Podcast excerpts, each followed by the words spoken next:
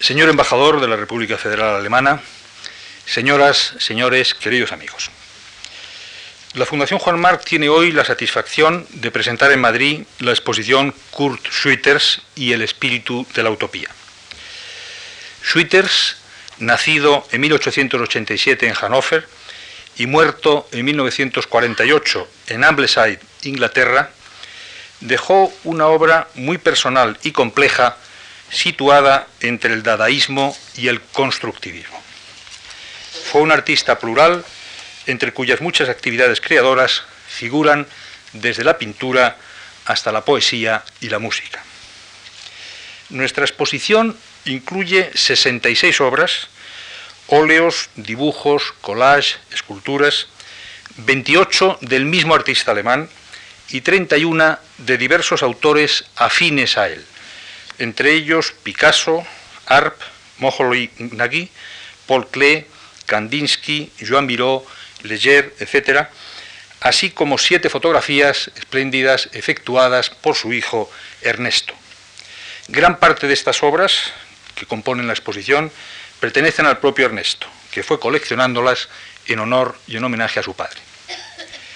En el año 82, en 1982, la Fundación Juan Marc presentó en estas mismas salas de Madrid y posteriormente en la Fundación Miró de Barcelona una exposición de Kurt Schwitters compuesta entonces de 201 obras, organizada también con la colaboración de Ernst Schwitters, que entonces vivía y vino a Madrid a la inauguración de la muestra, y de otros museos y coleccionistas europeos.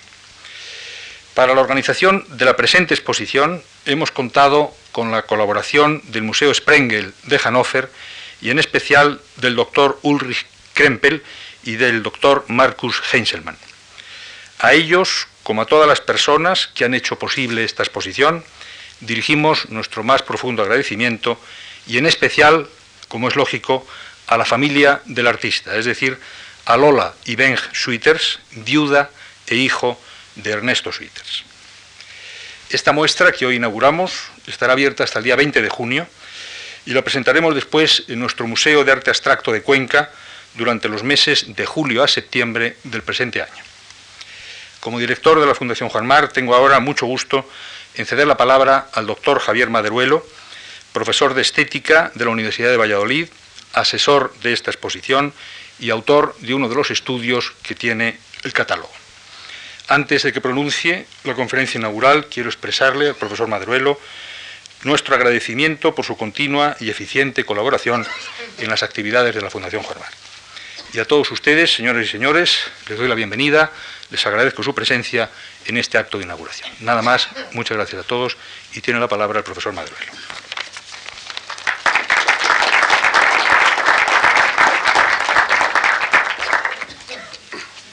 Buenas tardes. Muchas gracias, don José Luis Juste, por su presentación. Es para mí una satisfacción estar nuevamente aquí cuando hace algo más de 16 años, en septiembre de 1982, se inauguró la exposición de Kurt Schwitters que acaban de mencionar. Fue la primera vez que yo actué en público en esta casa y después de estos 16 años largos, eh, mi colaboración, como ha dejado claro don José Luis Juste, ha sido continua. Por lo tanto, volver otra vez a subir a este estrado con motivo de otra exposición de Sweeters es para mí una enorme satisfacción. Quiero agradecerles también a todos ustedes la amabilidad que han tenido viniendo esta tarde a escucharme porque en realidad es la presencia de ustedes la que justifica de alguna manera que nosotros sigamos trabajando preparando estas exposiciones y conferencias. El título de mi conferencia, Cursuiters y el espíritu de la utopía, eh, coincide con el de la exposición, puesto que de alguna manera lo que pretendo no es hacer un ensayo eh, eh, erudito, sino más bien explicar el contenido de la exposición y el contenido también del título. El descubrimiento por Cristóbal Colón de la isla La Española en 1492 e inmediatamente después de todo el continente americano, es decir, el descubrimiento de una enorme cantidad de territorios nunca hollados por el hombre civilizado, hizo que en la mente de Thomas More, surgiera la idea de la posibilidad de encontrar una isla desconocida en la que una sociedad justa pudiera convivir sin conflictos sociales. Con el ánimo de realizar una contundente crítica contra la sociedad inglesa de la época de Enrique VIII, el canciller Thomas More escribió un relato publicado en 1516, protagonizado por un marinero de la tripulación de Américo Vespucci, que narra cómo, tras quedar a la deriva en el océano, naufraga en una isla desconocida habitada por una sociedad feliz basada en la igualdad y la justicia. A esta isla la llama Utopía, que en griego quiere decir ningún lugar. Desde entonces todas aquellas ideas, tanto reformistas como revolucionarias, que pretenden una mejora social y no encuentran un lugar, se han calificado de utópicas. Sin embargo, el pensamiento utópico no ha sucumbido al desaliento, ya que lo que hoy no tiene lugar lo puede tener mañana. Las utopías, por tanto, son ideas de esperanza, son ideas para el mañana. Este espíritu de la utopía alimentó una buena parte del impulso que animó a las vanguardias plásticas que aparecieron hacia 1905. Estas vanguardias no surgieron del intento de promover una mera renovación formal en las artes, sino que son la consecuencia de un estado de malestar basado en el convencimiento de que la cultura y el arte, con sus planteamientos lógicos y sus sutilezas estéticas, no habían sido capaces de mejorar al hombre, manteniendo a la humanidad en un estado todavía de ignorancia culpable. Esta idea se ve dramáticamente confirmada cuando en 1914 toda Europa, todo este conjunto de países civilizados, cultos y sensibles a las manifestaciones poéticas y artísticas, se enzarzan en una guerra particularmente cruel e irracional en la que se despliega todo el ingenio y el refinamiento de la técnica y se ponen al servicio de la destrucción. El fracaso del proceso del proyecto, perdón, emancipador de la Ilustración quedó en evidencia cuando las bombas incendiarias destruyeron las ciudades más hermosas y cuando los gases letales ahogaron a los soldados en las trincheras sin permitirles la mínima posibilidad de defensa. Una enorme cantidad de razonamientos lógicos, de actos útiles que la humanidad había ido acumulando a lo largo de su historia condujeron inevitablemente a la guerra más atroz que hasta entonces se había conocido. No es por lo tanto extraño que algunos artistas y poetas, hombres de una exaltada sensibilidad, que se habían refugiado en Zúrich huyendo de la barbarie, decidieran realizar acciones absurdas y crear obras inútiles, planteándose la posibilidad de forjar un arte que cuestionase la cultura heredada y que con actitud revolucionaria reclamase una visión utópica. Ese arte se llama Dada. El manifiesto Dada de 1918, leído por Tristan Sará en Chekuoni en Zúrich, en este manifiesto se lanzaban una serie de ataques sin piedad contra la sociedad burguesa. Pero también se puede leer en este manifiesto, y leo textualmente, tras la carnicería nos queda la esperanza de una humanidad purificada. Si este, si este manifiesto lo interpretamos en términos políticos, encontraremos que contiene proclamas nihilistas que conducen a una utopía de carácter negativo, como por ejemplo cuando dice, y leo textualmente, que cada hombre grite, existe un gran trabajo destructivo, negativo que cumplir, barrer, limpiar. La limpieza del individuo se afirma después de haber estado del estado de locura, de locura agresiva, completa, de un mundo dejado en manos de bandidos que se desgarran y destruyen los siglos. Hasta aquí las palabras de Sara. La utopía de la modernidad consiste en creer que por encima de la barbarie y la sin razón que habían conducido al desarrollo de la guerra, podía surgir un hombre nuevo. Tristán Sarán lo expresa con las siguientes palabras. He aquí un mundo vacilante que huye, novio de los cascabeles de la escala infernal. Allá, al otro lado, los hombres nuevos, rudos, saltarines, jinetes de Elipo.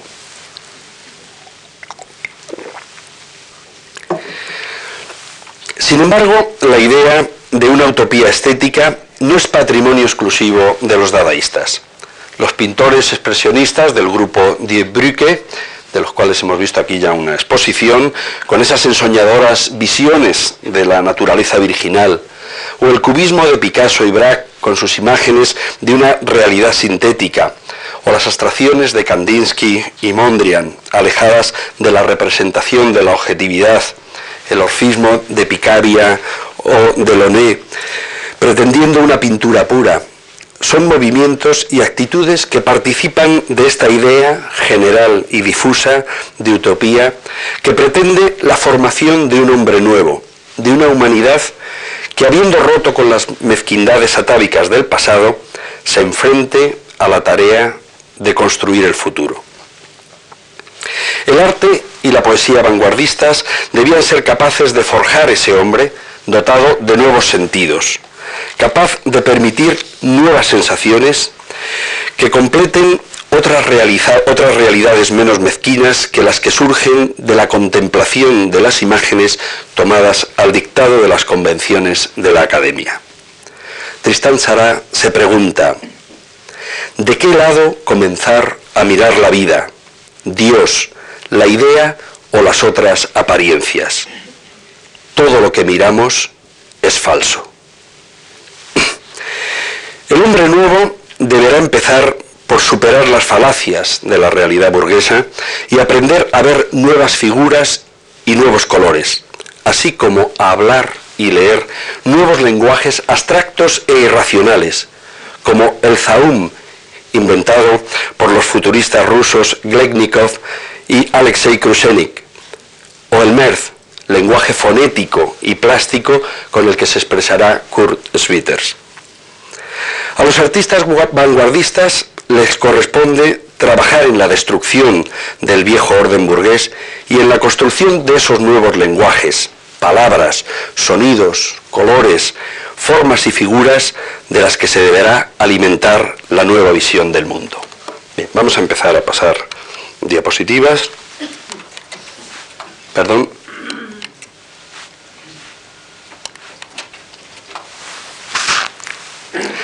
La utopía artística de las vanguardias estaba marcada no tanto por la disolución de los antiguos géneros del arte académico, como por una reintegración sin solución de continuidad de todas las artes con la vida, de los gestos artísticos con los comportamientos cotidianos y banales, de lo que es arte con aquello que se consideraba no arte, como por ejemplo este objeto elegido por Marcel Duchamp.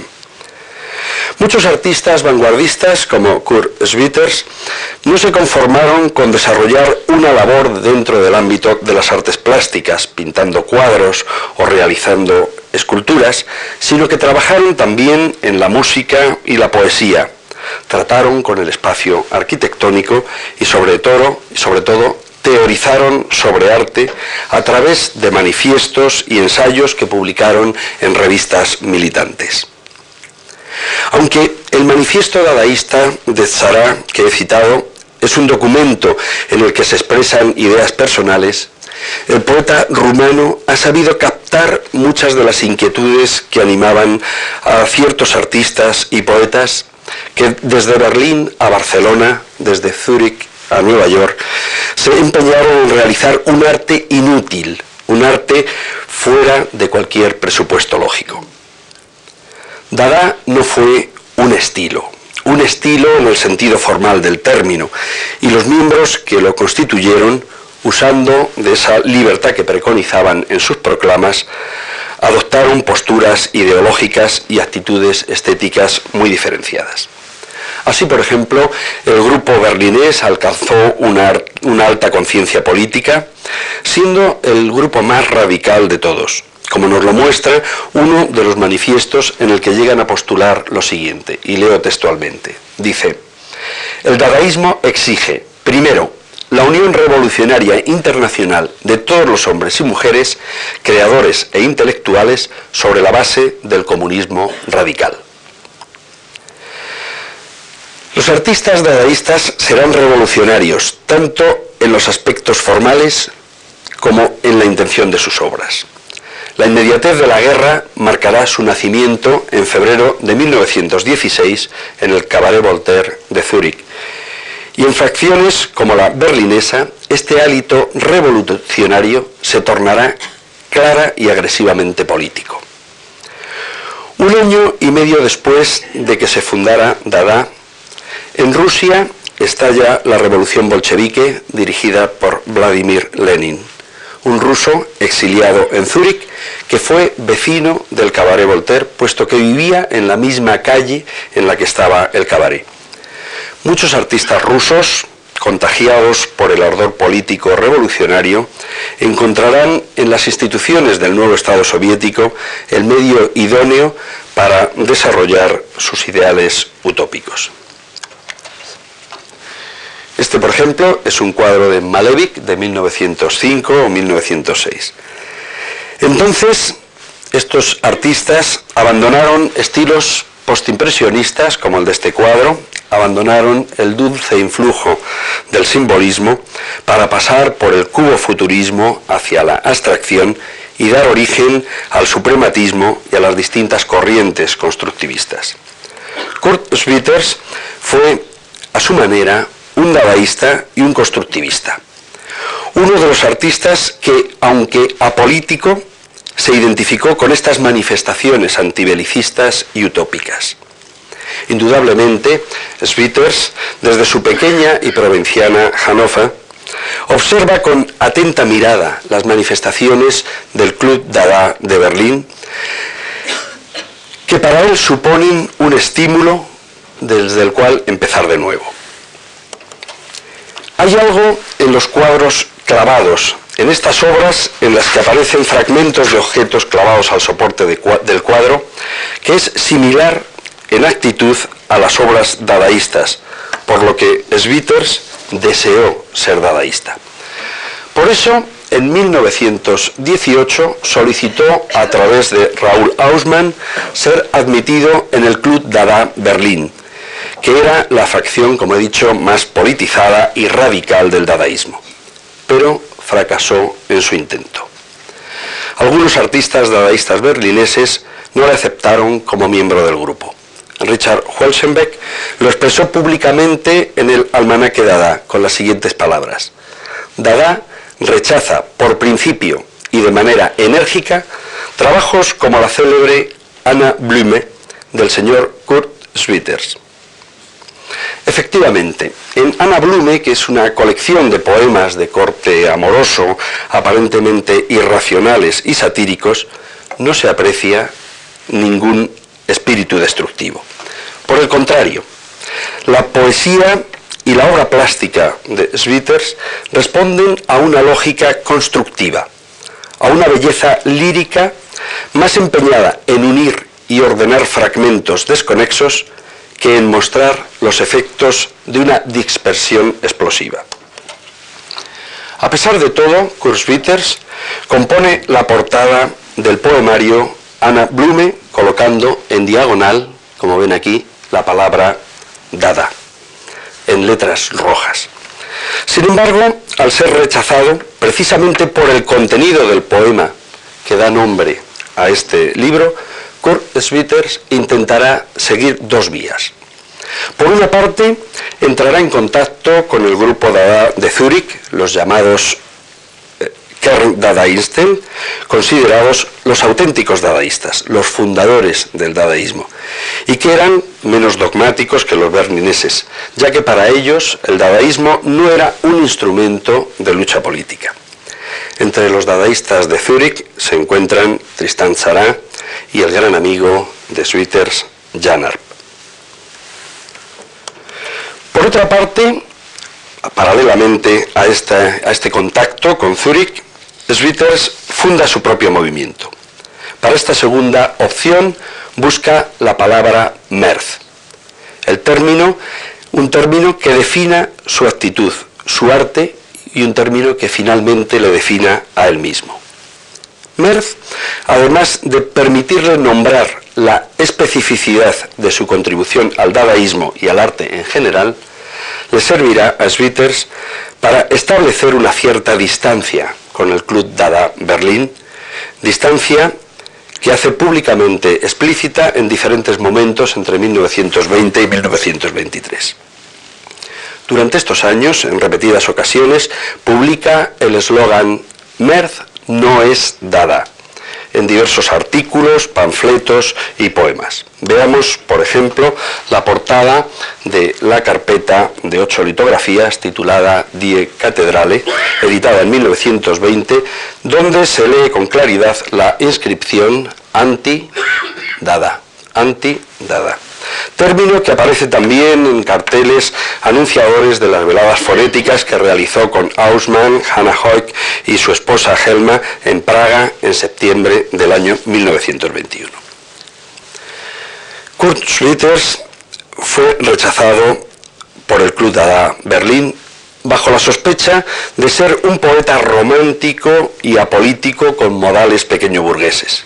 Y sin embargo, Schwitters, mejor que la mayoría de los dadaístas oficiales, supo alimentar su obra con el espíritu utópico de las vanguardias, sirviéndose además de estrategias y técnicas dada que amplió con nuevas invenciones surgidas de una ebullición creativa constante. De hecho, muchos de los reproches que, en algunas ocasiones hace Schwitters a Dada eran meramente autopropagandísticos, ya que Schwitters se consideraba representante del movimiento dadaísta. Situación que él pretende superar con la creación de su propio movimiento MERZ, un grupo que, como ustedes saben, estaba formado por un solo miembro, Schwitters. Desde Merz y a través de su revista homónima defiende Sviter su autonomía con respecto a otras tendencias artísticas como el expresionismo, el futurismo o el propio dadaísmo. Frente al carácter decorativista del estilo secesión o del fobismo, las ideas estéticas de Kurt Schwitters adquieren un sentido ético que pretenden implícitamente, pretende implícitamente una transformación del mundo por encima de las ideologías políticas y de las corrientes artísticas.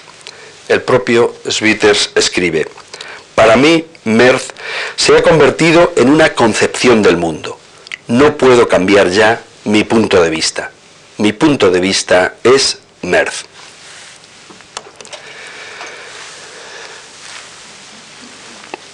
Para conseguir esta cualidad y separarse de la inercia conservadora de su época, ideó el MERZ, la manifestación personal de un, entre comillas, arte total, formado por fragmentos de materiales reales que una vez despedazados y separados de su ámbito habitual, se recomponen para mostrar un nuevo orden de las cosas que surge como reflejo de un nuevo mundo. Como es de sobra conocido, el propio término Merz ilustra su método de trabajo. Un día impreciso de 1919, Kurt Schwitters tomó en sus manos un anuncio del Commerz und Privatbank, del Commerzbank, lo cortó en varios trozos, tal vez con ánimo de construir con él un fragmento, con un fragmento de este impreso, un collage, y de la misma manera que los dadaístas adoptaron como nombre de guerra el bisílabo da, da, que apareció al abrir casualmente las páginas de un diccionario, Sviter adopta el monosílabo merz que surge en sus manos al fraccionar el papel en el que se encuentra el rótulo del banco alemán. Cualquiera, después de haber leído el contenido de este impreso, lo hubiera rasgado y lo hubiera tirado a la papelera Pero Sweeters encuentra algo en la tipografía, tal vez en el color de las letras o en la calidad del papel, o tal vez encuentra simplemente la sonoridad, un atractivo en la sonoridad del fonema, que le induce a tomar las tijeras y recortar un fragmento de esa realidad desechable para incluirla en el caudal de la vida y convertir una banalidad, una banalidad encontrada por casualidad, en un objeto de contemplación estética. Este gesto describe por completo el concepto de Merz. Es como si el mundo, con toda su complejidad, se reprodujera en cada uno de sus fragmentos, que a su vez son consecuencia de ese mundo. Eligiendo uno cualquiera de esos fragmentos, Kurt Schwitters fija su atención en lo banal e insignificante, y al relacionarlo con otros fragmentos para componer un cuadro, hace que sea trascendente, alejándose así de las convenciones de una sociedad cuyos valores se basaban en el patriotismo y el heroísmo o en la cuantía económica. En una fecha también imprecisa, entre noviembre y diciembre de 1918, en el café de Western de Berlín, Schwitters conoce a Jan Arp. Cuando Arp, tras la guerra, tras haber concluido la guerra, puede regresar a Alemania desde Zúrich, donde permanecía refugiado como desertor del ejército alemán. Desde el principio va a surgir entre ellos una amistad muy, fructífera, fructífera no solo para ellos, sino para su obra, y precisamente a través de Hans Harp va a ser como Schwitter conoce el collage. Merece la pena detenerse un poco en el tema del collage. El collage es una técnica plástica que surgió no en el dadaísmo, sino en el entorno del cubismo.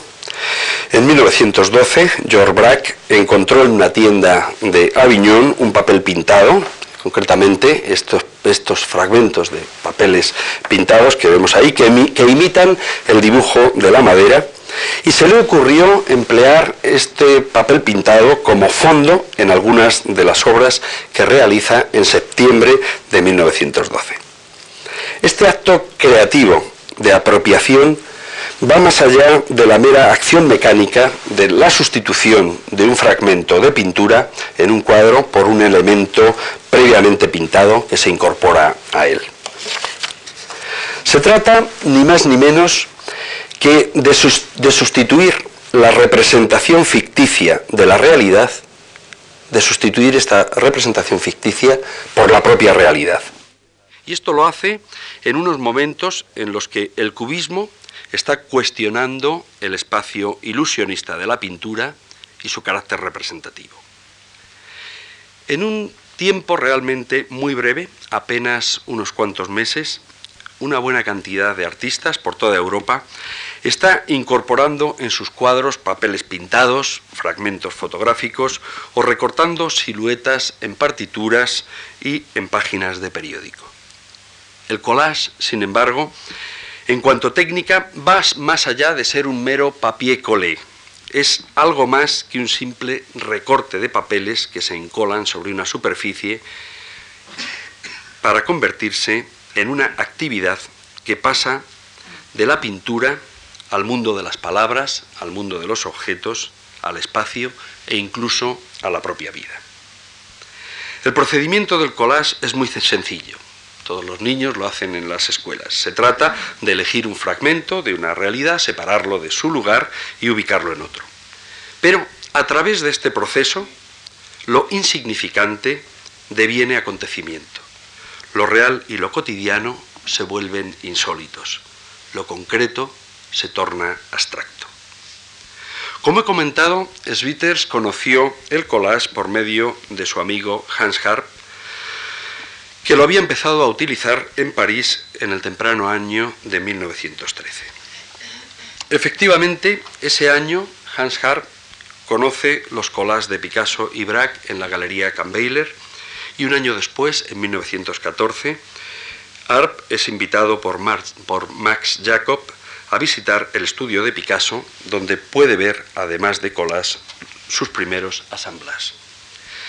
Asamblas realizados con cartón, con hojalata, con alambres y cordeles, así como pudo contemplar las primeras construcciones en madera, como esta mandolina y clarinete del año 1913.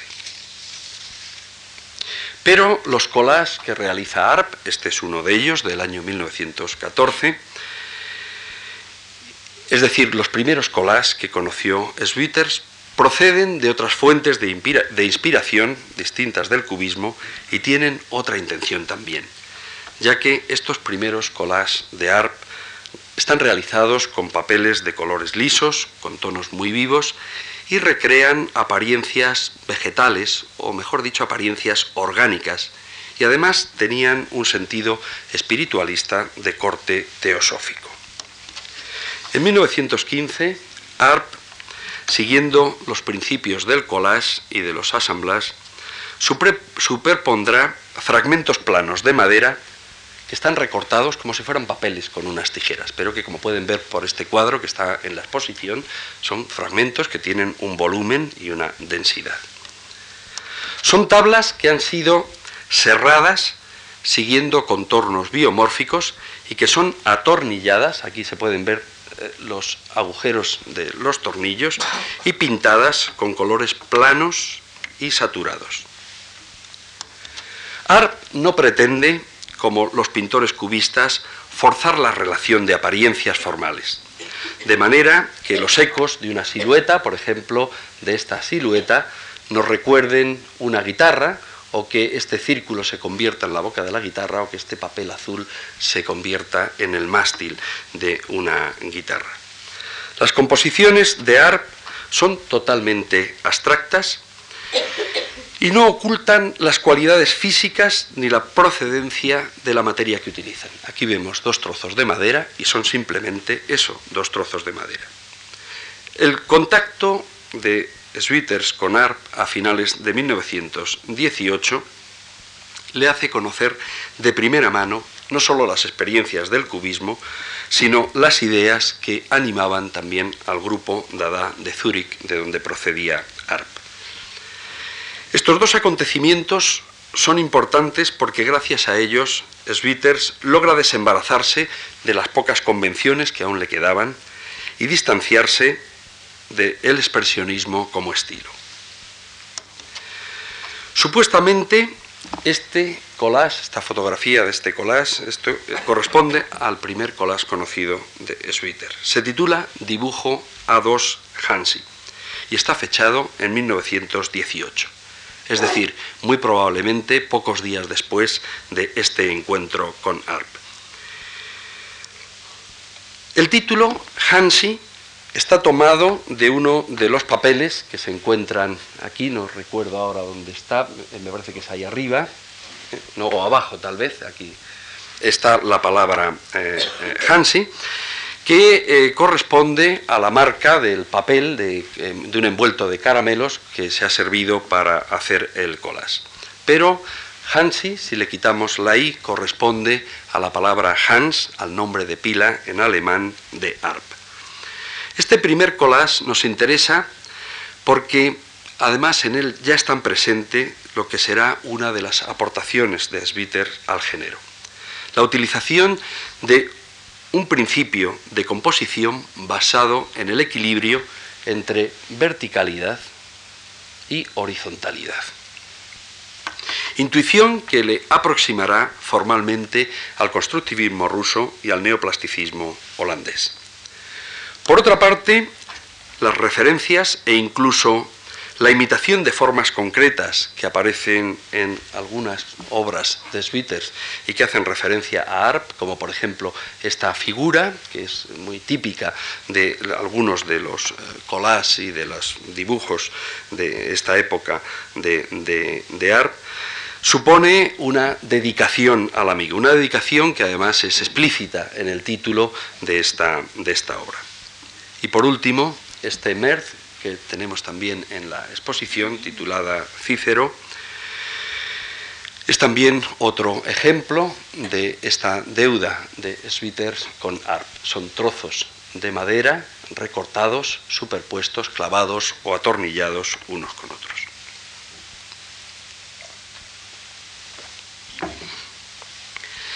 La decisión que toma Schwitters de abandonar la pintura al óleo y la representación figurativa para, dedicar, para decidirse por el collage y los assemblage como método de trabajo y como forma de vida, se convierte en un acto ético y en una apuesta utópica.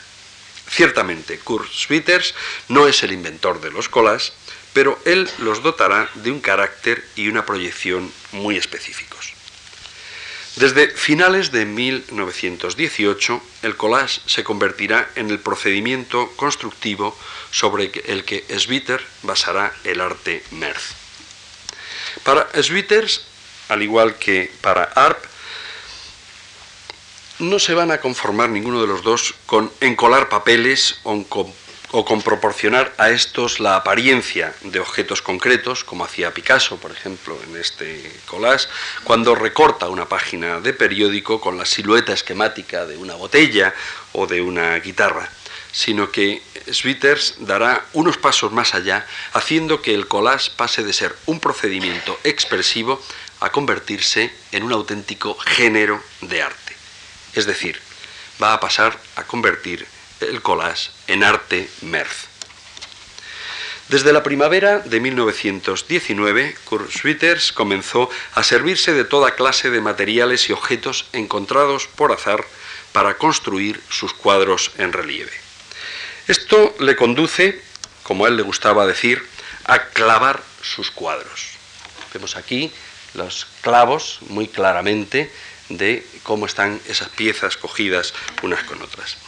Es decir, que además de encolar papeles estampados, cartones y trapos, es decir, elementos más o menos planos que lleva a la superficie del cuadro, Utiliza también objetos tridimensionales como maderas, botones, latas, monedas, arandelas, carretes, rejillas metálicas e incluso objetos más concretos y específicos como, perdón que me he ido para atrás en vez de para adelante, como un fragmento de una rueda de, de un carrito o una pipa de fumar. Es decir, utiliza objetos voluminosos que son realmente clavados con tachuelas de cabeza gruesa o con clavos de carpintero de madera, que en algunos casos estos últimos han quedado sin introducirse totalmente en el soporte siendo utilizados no solamente como un simple medio de sujeción, sino como un elemento expresivo de la obra, de la que pasan a formar parte esencial, como sucede con todos estos clavos que están aquí cogidos con una especie de argamasa para formar una eh, textura eh, de alguna manera que, da esta sensación de que va a pinchar. Además, el cuadro expresivamente se titula Cuadro con clavos. Pero por encima de la materialidad física de estos objetos, que se combinan con imágenes casuales, estampadas en papeles como anuncios de prensa, sellos de correos, envoltorios y cajas comerciales, fotografías y tarjetas postales, figurines de confección, billetes de banco e incluso dibujos ejecutados por la mano del propio Schwitters. Por encima de todo esto, yo creo que hay algo más. Por encima de todos estos objetos e imágenes de poderosa atracción que pueblan sus obras, se destaca la presencia de la escritura. En muchos de sus cuadros y collages encontramos infinidad de frases truncadas, palabras que saltan a la vista como gritos, y cientos de sílabas sueltas que se entretejen conformando un nuevo lenguaje y un nuevo idioma el idioma Merz. Pero estos objetos absurdos que exceden el plano del cuadro, confiriéndole relieve, y esos clavos que sobresaliendo amenazan la tersura que caracterizaba la belleza plástica académica, se desbordarán, saltarán sobre los límites del marco e invadirán las paredes hasta conquistar el espacio. Por medio del uso de los clavos, los collages de Schwitters han dejado de ser un trabajo de confección para convertirse en un auténtico trabajo de construcción. Al sustituir el papel por los objetos y la cola por los clavos, los Merdilden se han convertido en, en asamblas, en esculturas volumétricas que con su continua expansión tridimensional se transforman en construcciones espaciales capaces de conformar ambientes, de tal manera que lo que Schwitter llama Merdbauten son ya grutas habitables, arquitecturas orgánicas construidas con residuos de desecho. En un país destrozado por la guerra, como era la Alemania de 1918, no resulta extraño que Kurt Schwitters se sirva de fragmentos, de astillas, de residuos y de materiales de derribo. Con estos despojos de la destrucción reconstruirá el mundo, pero ese nuevo mundo no puede ya tener ni la misma estructura ni la misma apariencia que el anterior. El propio Schwitters así lo reconoce cuando escribe, y leo textualmente. Me sentía libre y necesitaba expresar a gritos mi júbilo por todo el mundo. Por razones de economía eché mano de lo que encontré, pues el país estaba arruinado. También se puede gritar con los residuos, y eso fue lo que hice encolándolos y clavándolos. De cualquier modo, todo estaba destrozado, y lo que correspondía, pues, era crear algo nuevo con los residuos. Y eso es justamente Merz. Sin embargo, las obras de Kurt Schwitters carecen de la violencia destructora que animaba las rabiosas manifestaciones dadaístas. Muchos de los cuadros y colas de Schwitters responden a composiciones dinámicas de forma espiral cuya línea centrífuga queda de alguna manera contrarrestada con esta otra línea centrípeta que hace que se concentre la composición en un núcleo ¿eh? y pierda de alguna manera esa violencia del giro. En otros casos, los fragmentos, como en este eh, eh, collage, se abren como si fueran producto de una, de una explosión. Y sin embargo, la disposición en abanico de los papeles denota un sentido de orden formal, un sentido de composición claramente estudiada. El alejamiento de la violencia es aún más evidente en aquellas obras que podríamos calificar de constructivistas, como este collage. Obras en las que los fragmentos rectangulares, cortados con precisión perpendicular, son entrelazados con un sentido de orden cartesiano, con el que consigue el equilibrio antes anunciado entre verticalidad y horizontalidad.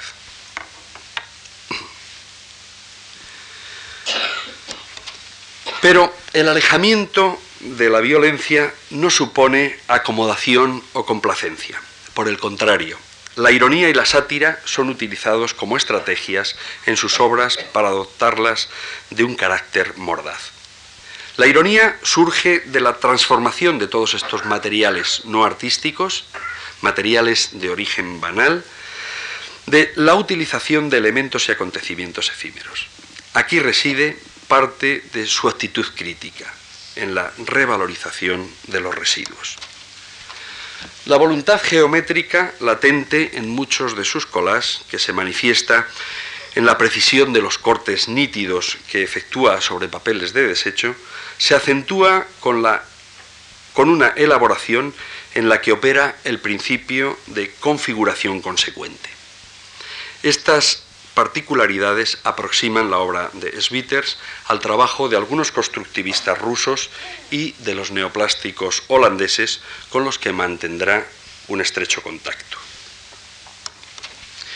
Un contacto que yo creo que se hace evidente en una obra eh, como esta. Aquí en la exposición tienen obras de algunos constructivistas o que se hace también, yo creo que evidente en esta escultura que tenemos en la exposición o en este otro eh, pequeño collage.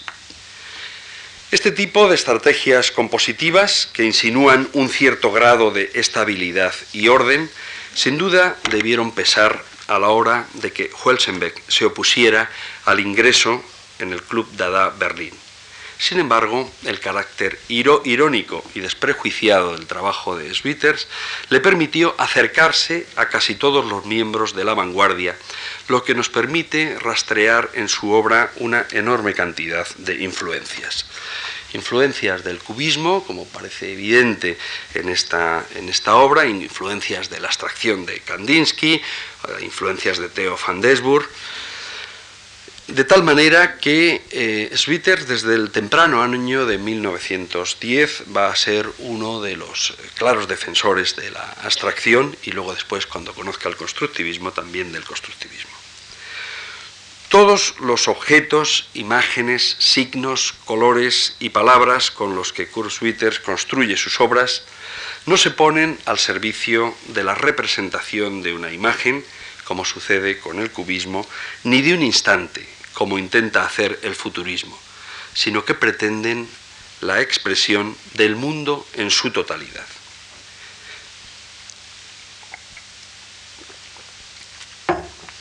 Pero hay otros caminos a través de otros géneros artísticos, de la poesía, de la música o de la arquitectura, que también conducen a una segunda utopía, la utopía de la Gesamtkunstwerk, la utopía de la obra de arte total. En 1920, Schwitters expresa, leo textualmente, el teatro Merz aspira a la obra de arte total mediante la fusión de géneros artísticos. Mi último anhelo es la unificación del arte y del no arte en el cuadro universal total Merz. Kurt Schwitters no va a pensar la obra de arte total en términos wagnerianos. Para él, la unión de todas las artes no es sólo un medio, ya que la utopía de una Gesamtkunstwerk consistirá en la transformación de la vida en arte, hecho que queda expresado en la idea de incluir también lo no artístico, lo no arte, dentro de su nuevo arte. Su idea es intentar conseguir vivir la vida como obra de arte, lo que le conducirá a declararse a sí mismo como obra Merz. Para ello, como cuenta Hans Richter, y leo textualmente, Schwitters estaba consagrado al arte de manera absoluta y sin límites 24 horas sobre 24. El principio collage y el principio construcción se unieron en la obra de Kurt Schwitters para conseguir el arte total.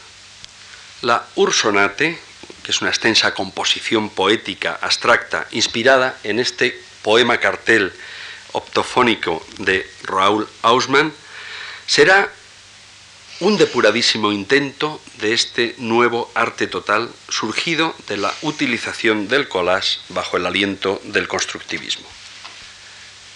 Esto es un fragmento manuscrito de los primeros versos de esta Ursonate.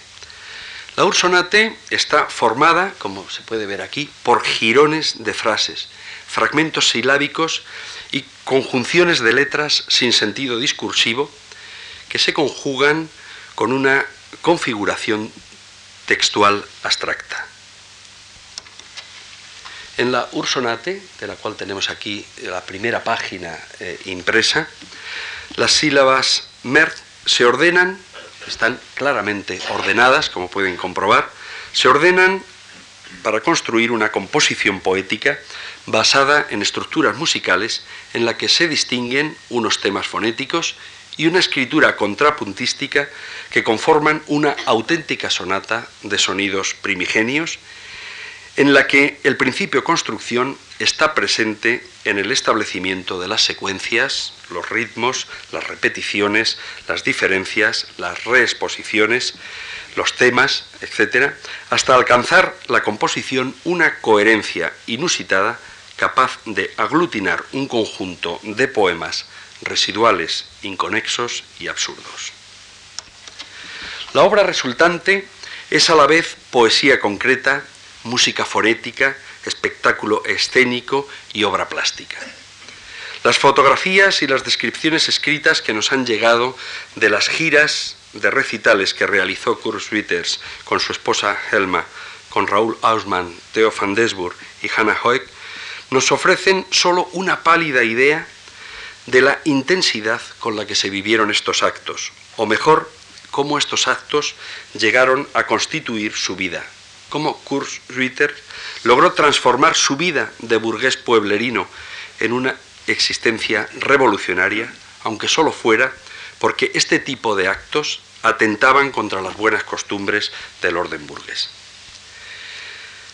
Desde el punto de vista personal, Kurt Schwitters era un hombre muy afable, logró mantener una enorme cantidad de contactos con artistas vanguardistas de diferentes países y tendencias, haciéndose amigo personal de muchos de ellos. En realidad, solo Richard Huelsenbeck le fue hostil durante toda su vida.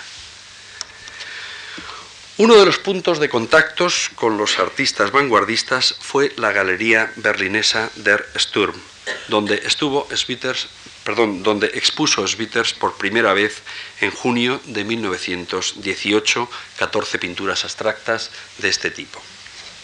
En Der Sturm, que era una especie de apéndice de la revista homónima dirigida por Herbert Walden, se dieron a conocer todas las facetas de la vanguardia europea. Allí se presentó el cubismo, el fobismo, los cuadros del grupo Die Brücke, de los cuadros del grupo Der Blaue Reiter, la sección de oro, el orfismo y desde 1919 también las tendencias vanguardistas húngaras y polacas. Todas estas tendencias, así como muchos de los artistas que expusieron en la galería Der Sturm, fueron conocidos por Schwitters. Hoy tal vez el exceso de información y de erudición con el que trabajamos no nos impide caer en la trampa de creer que procedimientos como el collage o el assemblage, que eran prácticas comunes al cubismo, al dadaísmo y a los constructivismos, respondían al lógico intercambio de influencias mutuas entre artistas afines. Pero es por esto tal vez necesario recordar que el cierre de las fronteras entre 1914 y 1918 impidió no sólo el traslado de personas y de obras, sino la simple difusión de las revistas e incluso del correo ordinario. En estos años, los artistas permanecieron totalmente aislados en sus ciudades de residencia y desde este aislamiento y desde el desconocimiento de lo que podía hacer los demás, cada uno de ellos desarrollaron una originalidad febril. Asegura que Schwitters no pudo conocer qué estaban haciendo ni Duchamp en Nueva York, ni Picasso, Picabia y Braque en París, ni Arp y Hugo Ball en Zúrich, ni lo que estaban haciendo los constructivistas rusos antes del el otoño de 1919. Pero, como he señalado, el contacto con Hans Harp se produjo realmente un año antes, aunque es cierto que resulta del todo imposible que Schwitters tuviera la más mínima idea de los caminos paralelos que todos estos artistas estaban tomando, a pesar de que su contacto con Walden y la asiduidad de sus visitas a la Galería der Sturm de Berlín pues era eh, bastante frecuente. Exponer en Europa el nuevo arte que estaba surgiendo en Rusia era aún todavía mucho más difícil, ya que la dinámica de la revolución bolchevique trajo como consecuencia una impermeabilización de las fronteras tras el armisticio, como consecuencia de un cierto miedo a la contaminación de la propaganda política que pudieran contener incluso las obras de arte. Esto impidió que se vieran obras de los artistas rusos hasta que se produjo la primera exposición de arte ruso celebrada en la Galería Van Diemen de Berlín en 1922. En cualquier caso, las primeras noticias que se recibieron en Alemania sobre el nuevo arte ruso no fueron anteriores al otoño de 1919. En 1920 se publicó un artículo de Konstantin Umansky en el que se hace referencia al arte maquinista de Tatlin, al suprematismo de Malevich y se mencionan los nombres por primera vez de Rodchenko y Klium. Este primer artículo carecía por completo de ilustraciones, pero eh, poco tiempo después editó un libro del mismo autor con 54 fotografías en la que se comenta lo siguiente. He extraído una frase que voy a leer. Dice, el cuadro como tal ha muerto. He aquí lo que afirma el tatelinismo. El ámbito de lo tridimensional no tiene suficiente lugar en la superficie del cuadro. Hay problemas nuevos cuya solución requiere medios técnicos variados. Madera, cristal, papel, hojalata, hierro, tornillos, clavos, piezas eléctricas, esquirlas de cristal esporboreadas sobre el cuadro, la movilidad de cada una de las partes de la obra, etc., todo ello, en suma, se convierte en material apropiado para el lenguaje artístico. Hasta aquí la frase que he extraído de Umansky, publicada, como digo, en 1920. Este texto parece describir más bien el arte Merz que desde más de un año antes de la publicación de este libro viene realizando ya Kurt Schwitters. En el otoño de 1920, procedente de Finlandia, se instaló en Berlín el artista ruso Ivan Puny, que había militado sucesivamente en el futurismo, constructivismo y suprematismo rusos. Un año después, en el otoño de 1921, expone en Der Sturm unos colas confeccionados con grandes letras. Estos acontecimientos no sólo confirmaban a Schwitter en su trayectoria artística, sino que le ofrecieron otro campo distinto de acción, otro campo diferente del dadaísmo. En realidad, es difícil que antes de esta fecha ni Schwitters ni nadie en Alemania hubiera visto obras constructivistas o suprematistas, ya que los únicos artistas rusos que pudieron mostrar obra realizada después de la guerra fueron Kandinsky, Chagall y Archipenko, y ninguno de los tres puede ser calificado de constructivista. El sucesivo conocimiento de la obra de Tatlin, por ejemplo, esta es una, obra de Tatlin, de las construcciones escultóricas de Rodchenko, de los cuadrados eh, eh, monocromáticos suprematistas de Malevich o de los ensamblajes de materiales diversos de Puny, le abren a Kurt Schwitters unos nuevos cauces y le proporcionan ánimos para desarrollar su obra Merz. No es extraño que en el Congreso Internacional de Constructivistas y Dadaístas, celebrado el 25 de septiembre de 1922 en la ciudad de Weimar, Kurt Schwitters se aproxime a Lisinski y entre ambos surja una larga amistad. El Lisinski será a partir de entonces el contacto vivo entre Schwitters y los constructivistas y suprematistas rusos. Y por lo tanto, a su influencia se debe el afianzamiento del cuadrado como icono en la obra de Schwitters, lo que le permitirá conjugar el orden y el rigor del cuadrado tenemos este, este collage en la exposición, con el juego casual de estos tres puntos que es propio del dadaísmo. La relación artística entre ambos, entre, entre Lisinski y Switter, se traducirá en una colaboración fructífera, como lo demuestra este número de la revista Merz del año 1924, escrito y compuesto por Lisinski. En el Congreso de Weimar coincidieron artistas progresistas de muy diversas tendencias, entre ellos Kurt Schwitters, Hans Harp, Hans Richter, Tristan Sará, Lisinski, Laszlo Moholy-Nagy, Korban Esteren y Theo van Desburg, quien había convocado este evento. Theo Desburg, que por entonces estaba invitado como profesor visitante en la Bauhaus, logró unir en Weimar a dadaístas, bauhasianos, constructivistas y neoplásticos. Aunque la Bauhaus no se, no se interesó nunca por el dadaísmo ni por el eh, surrealismo, Laszlo Moholy-Nagy, que por entonces pintaba cuadros como este que tenemos en la exposición, era el director de la editorial Bauhaus Bücher junto con Walter Gropius y le encargó a Switters la confección de un libro Merz que, como otros libros de esta colección, nunca se llegó a editar por motivos, entre comillas, económicos.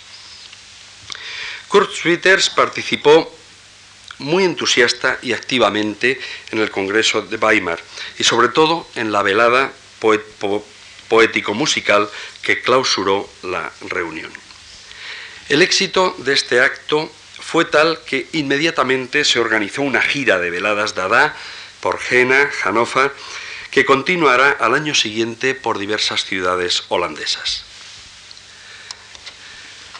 Organizada por Theo van Desburg, que hacía dúo con Switters y que entre los dos eh, hicieron este cartel, eh, se realiza la gira Dada por Holanda que recorrió ocho ciudades en la cual participará también Nelly van Desburg, la esposa de Theo, que era una consumada pianista, y el artista húngaro afincado en Holanda, Vilmos Huster, que realizó una figura mecánica de danza, una especie de teatro chinesco de sombras. En los Países Bajos entrará en contacto Switters con la abstracción del grupo de Stil y con la nueva arquitectura neoplástica de Gary Ridwell y de Pierrot.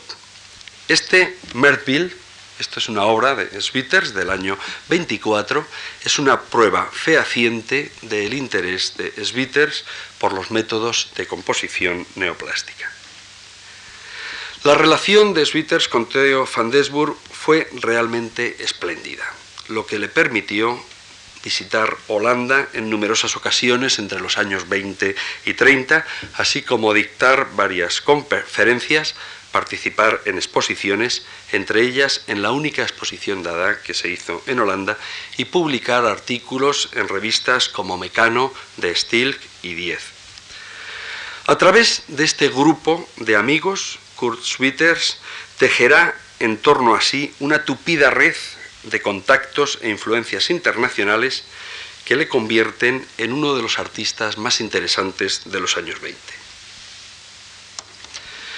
La exposición que ahora inauguramos pretende mostrar la utopía de la modernidad a través de una cuidada selección de collages de Switters, acompañados de la obra de algunos de estos artistas que fueron sus amigos y que su hijo Ernst ha reunido.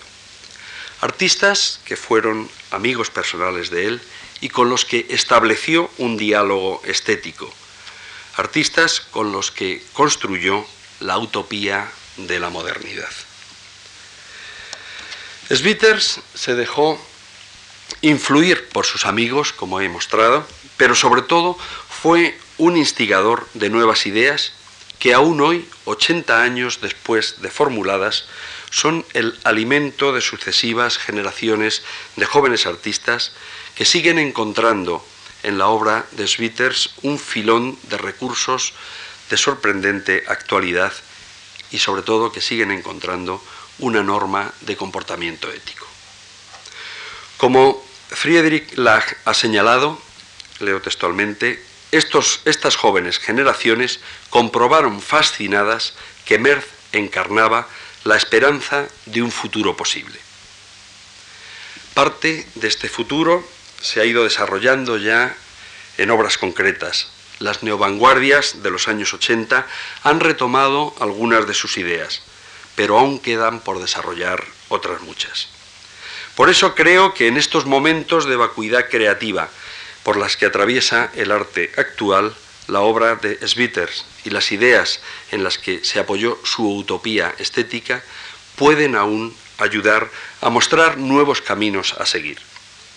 Por mi parte, espero que estas palabras les ayuden a ustedes a comprender el tejido en el que se sustentó aquella utopía y la manera en que se hace explícita en esta exposición.